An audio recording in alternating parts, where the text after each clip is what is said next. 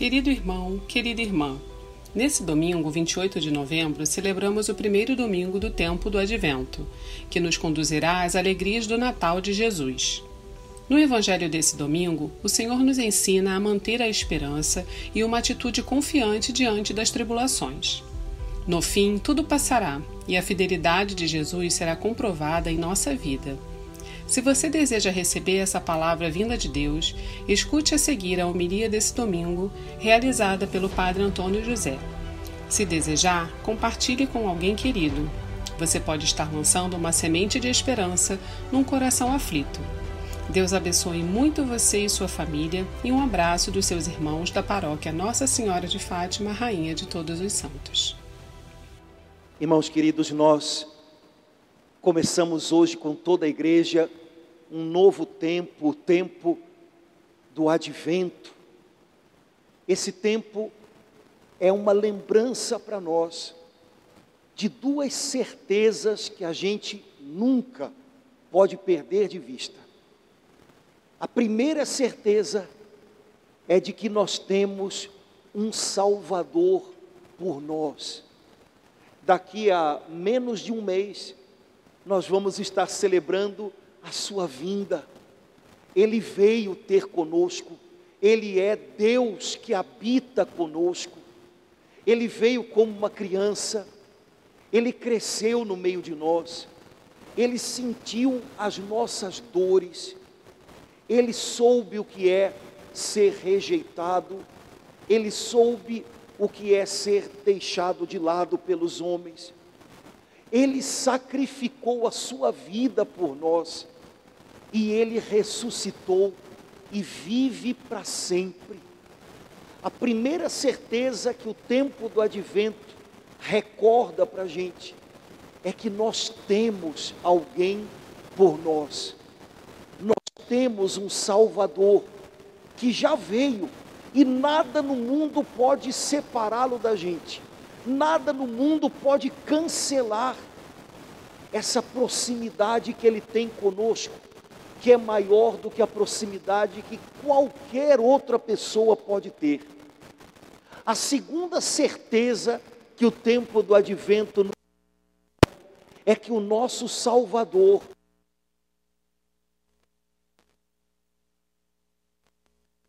de que as coisas estão desmoronando, é, ainda que tudo venha a desmoronar.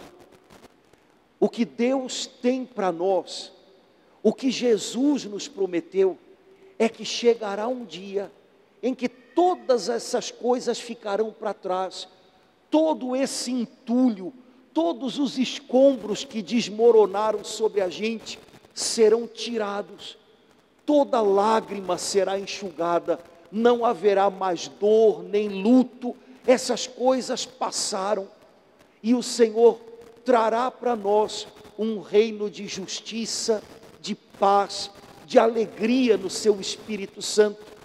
Esse Salvador que um dia veio a nós menino, ele vai voltar, não mais como um menino, mas como o Senhor de todas as coisas. Ele vai tomar os que são dele, ele vai fazer cessar todo o mal que aos olhos da gente parece imparável. Tudo isso vai parar e vai recuar diante dele. Nosso Salvador voltará. Isso é certo, como o fato de que um dia ele veio. Nada impede isso. Ele já vem em nosso caminho, ele já vem ao nosso encontro. Nada pode detê-lo, nada pode afastá-lo da gente. Mas no evangelho de hoje, o próprio Jesus nos fala sobre esse tempo que a gente está vivendo, esse tempo entre a sua primeira vinda e a sua volta, são tempos de esperança e tempos de atenção. Dizem que hoje um dos grandes problemas que a gente tem não é um problema só de crianças na escola, é um problema de todos nós. É o chamado déficit de atenção. A gente tem menos atenção do que deveria.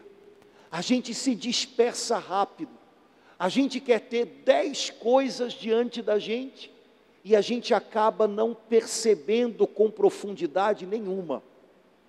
Irmãos, pior que é verdade. Não é um problema de crianças, não tem só a ver com estudo, isso é um problema nosso e é um problema muito mais profundo. Um problema que tem solução e a gente deveria buscá-la. É preciso que a gente volte a ter atenção. Ou, como o pessoal gosta de falar hoje, repetir coisas que o pessoal gosta de falar é um problema, porque a gente pode acabar falando coisas que já não significam muito, né? A gente precisa aprender a ter foco de novo. O problema é que quando você liga na internet, tem alguém explicando o que é o tal do foco. O foco é o meu projeto, o meu trabalho, o meu din-din, tendo ou não tendo, né? É, só que para nós cristãos ter foco ainda não é nada disso. Nosso foco, nosso alvo é alguém. E é alguém que dia a dia se torna mais próximo e mais real na vida da gente, cada dia mais perto. Se eu perco o foco em Jesus, coisas que deveriam ser menos importantes, coisas que deveriam sequestrar menos o meu coração, elas se tornam grandes e elas tomam conta de tudo aqui dentro. Jesus diz para a gente no Evangelho de hoje: estejam atentos e orem todo o tempo. Quem sabe essa palavra de Jesus hoje não é para nós. Você tem tido o foco nele, ou as outras coisas pularam para frente, se tornam mais claras do que ele. Daqui a pouco a gente está perdido. É tanta coisa, é tanto desafio, é tanto problema, é tanta notícia. Olha, não há notícia nenhuma mais importante do que essa. Você tem um Salvador, você tem alguém que está com você em tudo que está acontecendo. Lembra dele, é dele que vai vir a força para que você vá adiante. Jesus está falando para a gente desse nosso tempo, e se você prestou atenção no Evangelho, você viu que ele falou de coisas que a gente conhece muito, muito de perto. Os homens terão medo do barulho das ondas e do mar. E a gente está chamando isso de tsunami, não é assim? Pois é. Os homens é, terão pavor. E como a gente tem visto pessoas com pavor, pânico, é uma reação compreensiva, compreensível. Não tem nada para a gente achar que a gente está mais biruta do que os outros, ou então dizer que você não podia estar tá assim. Humanamente, mais do que compreensível, diante de tudo que a gente ouve, ter pânico, ansiedade. É. Só que olha, a boa notícia é que o Senhor ajuda a gente a superar isso. É, Jesus diz: olhem, no meio de todas essas coisas que vocês vão vendo e ouvindo, é, percebam algumas atitudes que vocês precisam ter. Primeiro, quando você ouvir muitas notícias que assustam, não se renda ao medo, não deixe o pânico parar você, paralisar você. Levante a cabeça. Sua salvação está perto, porque ela vem de Deus. Não pense que você está perdido, não pense que as coisas não têm mais jeito, sua salvação está perto de você. Você não está perdido. Agora, levante a cabeça e viva as coisas com profunda confiança em Deus. Irmãos, quando a gente vê tudo isso que a gente tem visto, é uma atitude natural se encolher. A gente vai virando um caracolzinho. E aí tem dias que a gente não quer levantar da cama, porque está cansado, acorda cansado. Tem dias em que a gente ouve o noticiário e começa a sentir falta de ar. E não é nem Covid, é nervoso, é medo, é. Jesus diz: quando você vir tudo isso, levante a cabeça, viva as coisas sem deixar o medo tomar conta de você. Seu Salvador está perto, ele não foi embora, ele não se ausentou, ele não se esqueceu. Conte com ele e você vai ser capaz de viver tudo isso que é preciso viver. Levante a cabeça. Como é que você tem ficado nesses últimos meses? É, você abaixou a cabeça e já tem quase dois anos que não levanta? Você sente que o medo às vezes visita o seu coração e parece que vai ficar, não é só uma visita, ele veio para se mudar para cá para dentro. Levante a cabeça, lembre que você tem o Senhor, com Ele você vai enfrentar tudo isso. O tempo que for preciso. Essa semana, com essa história da variante nova lá da África, eu fiquei pensando, meu Deus, quanta gente deve estar entrando em pânico por causa disso. Porque a gente já estava esperando que o negócio ia. Meus paroquianos já tinham comprado até fantasia para sair no bola preta. Todo mundo achando que esse carnaval ia. Ah, vou, vou sair a forra, né?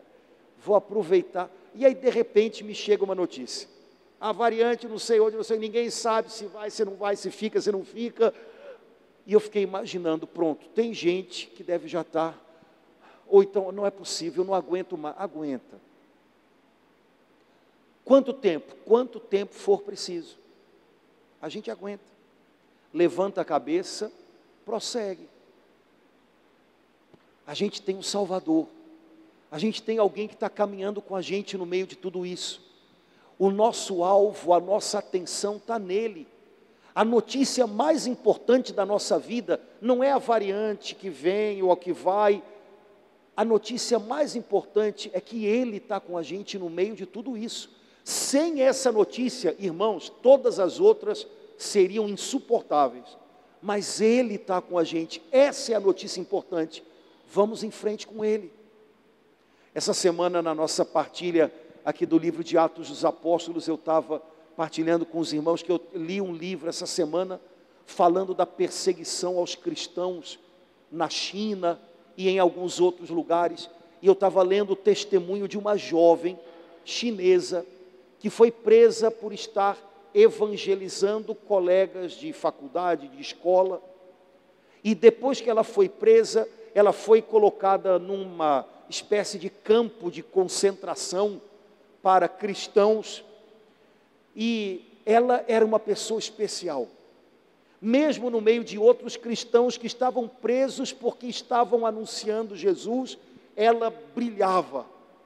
E os guardas diziam que ela tinha que parar de sorrir, porque o sorriso dela deixava todo mundo sem graça. Afinal, prender alguém assim, que espalha tanta coisa boa ao redor, e nessa história dessa moça se diz que depois de um tempo naquele campo de concentração, chegava para cada prisioneiro um envelope com o tempo em que eles ficariam presos. Era um julgamento, aliás, é ainda, viu? Um julgamento fajuto, apenas para dizer que houve julgamento, e então se dava lá para eles o tempo em que eles ficariam presos e que de alguma maneira os impediria de evangelizar de novo. Então os envelopes chegaram e os guardas foram colocando na mão de cada um, e cada pessoa abria logo o seu envelope.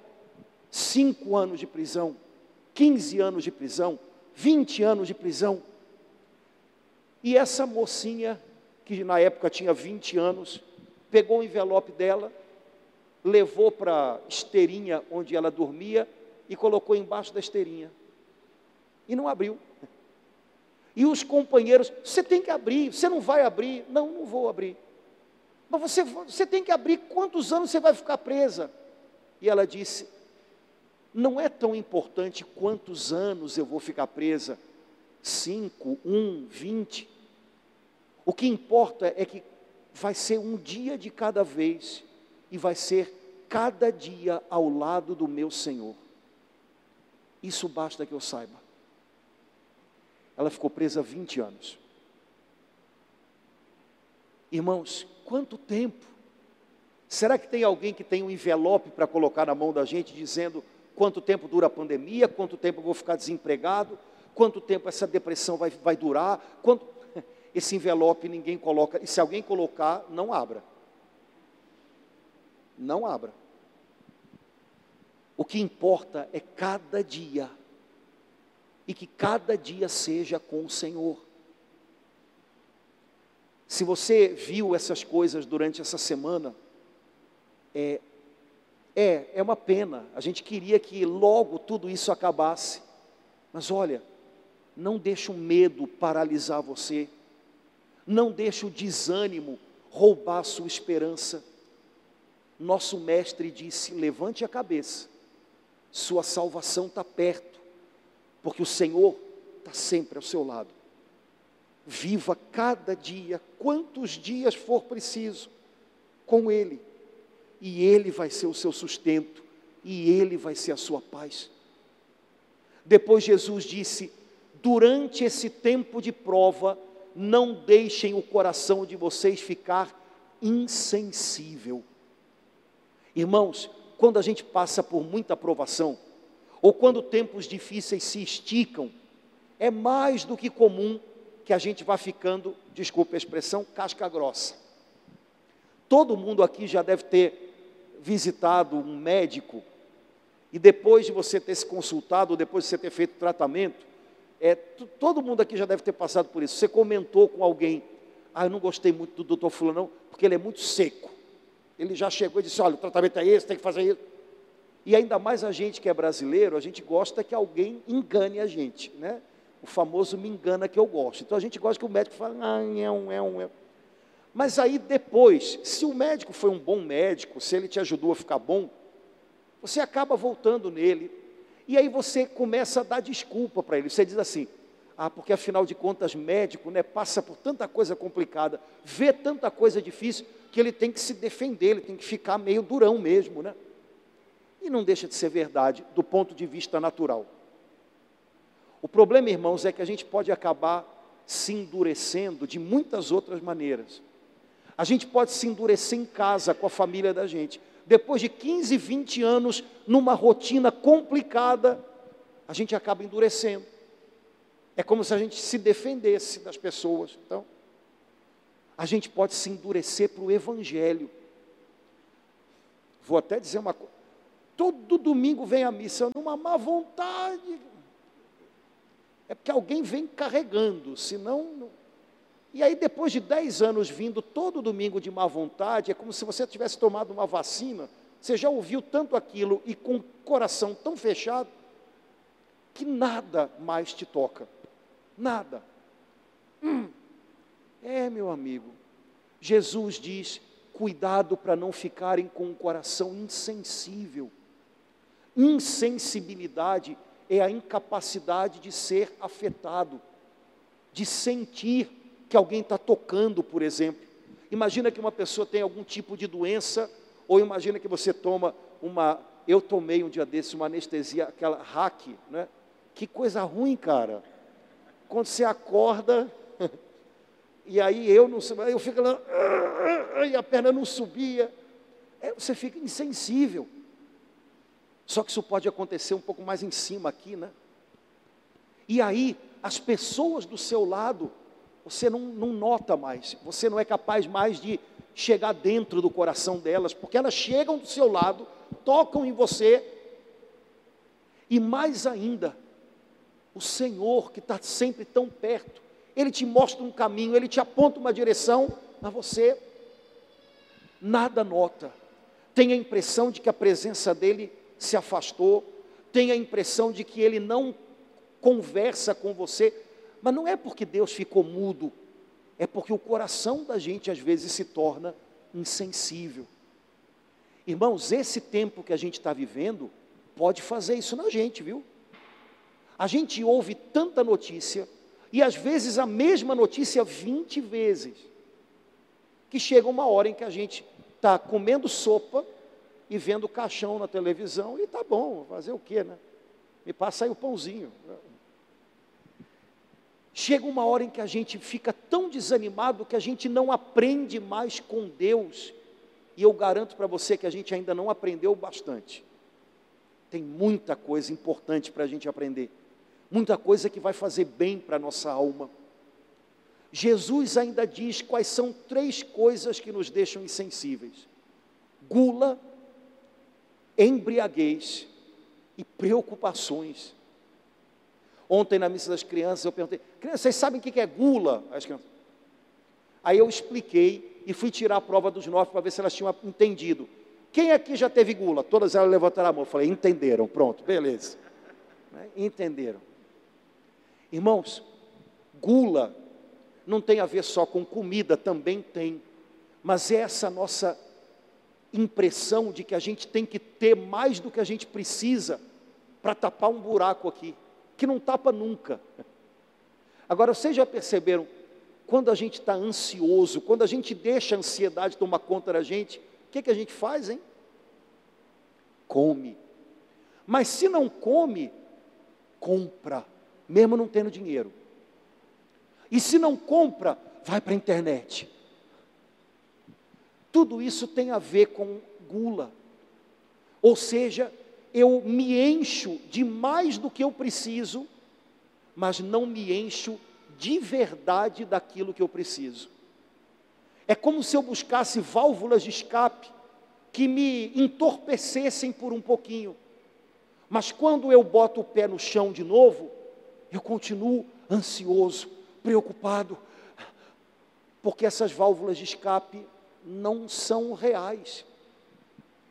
Nesse tempo que a gente está vivendo, mais do que natural se deixar levar pela gula de comida, de compras, de internet, de remédio, de relacionamentos. Mas olha, não não preenche. Você pode jogar mais e mais e mais, e chega uma hora em que você começa a se intoxicar com a comida ou com qualquer que seja coisa, e não resolve, porque o que enche o coração da gente Cuidado para a gula não tornar você insensível. Eu vivo correndo atrás de coisas e, e, e não para nunca, viu? Porque é fruto da ansiedade, não para nunca. Senhor Jesus, o Senhor disse que tem paz para as nossas almas. Eu não aguento mais me matar de comer. Eu não aguento mais me matar de beber. Eu não aguento mais me endividar de compras.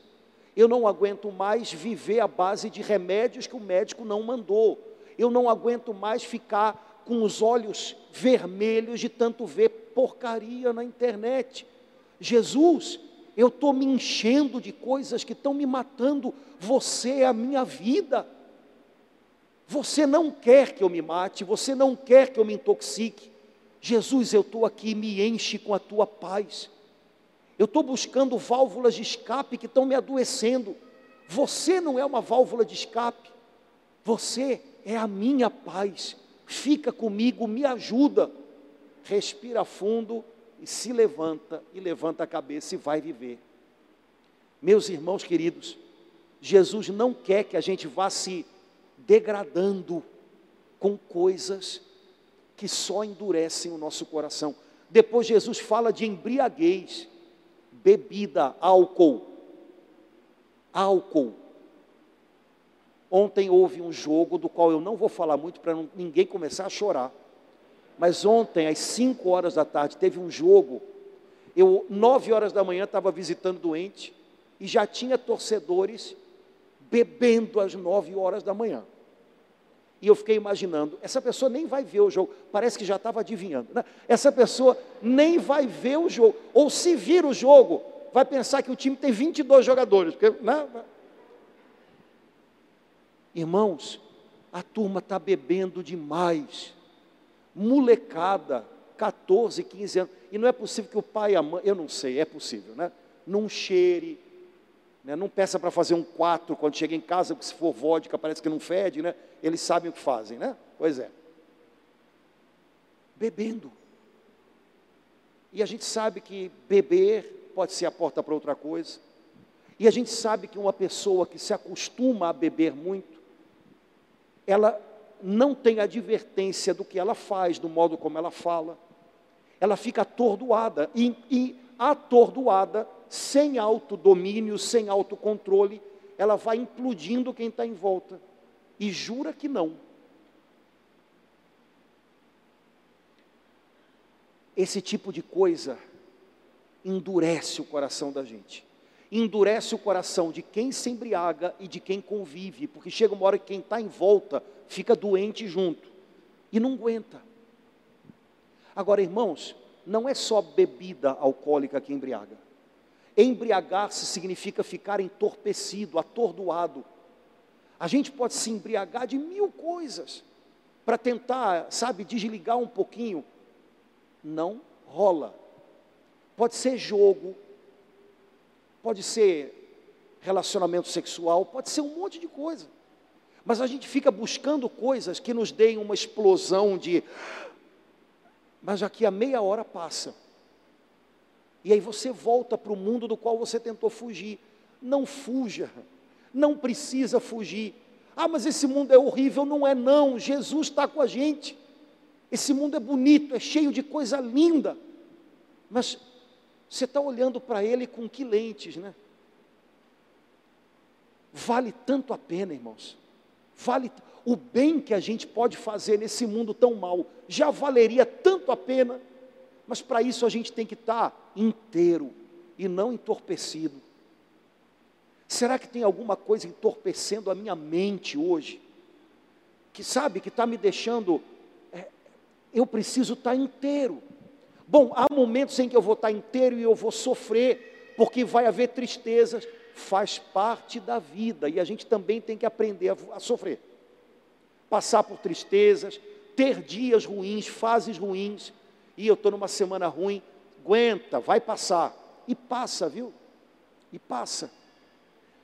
Embriaguez, atordoar a mente, não ter clareza do que está fazendo, do que está vivendo, ser arrastado por impulsos, isso deixa a gente de coração duro. A gente começa a não perceber as pessoas que estão do nosso lado, o que a gente está fazendo com elas. A gente começa a não perceber a voz de Deus na vida da gente. E por fim, Jesus ainda diz uma terceira coisa: preocupação exagerada preocupação exagerada endurece o coração da gente, porque é como se a gente estivesse vivendo a vida, enfrentando a vida sozinho. Eu tenho que dar conta, eu, e aí, ao invés de confiar em Deus, a gente se assusta com o tamanho que as coisas têm. Irmãos, preocupação todo mundo tem, mas elas têm que ter limite. Preocupação exagerada, ansiedade, como se a gente tivesse vivendo tudo sozinho, como se a gente tivesse que dar conta de tudo sozinho. Não funciona. Querer viver dez cruzes de uma vez só, Jesus disse: a cada dia o seu cuidado. A gente só aguenta a cruz do dia de hoje. Ajeita ela e vai. Agora, dez cruzes nos ombros, ninguém aguenta. Não é para aguentar, não é só você que não aguenta, não, ninguém aguenta. Um dia por vez fazendo o que é possível, o melhor, mas contando com Deus.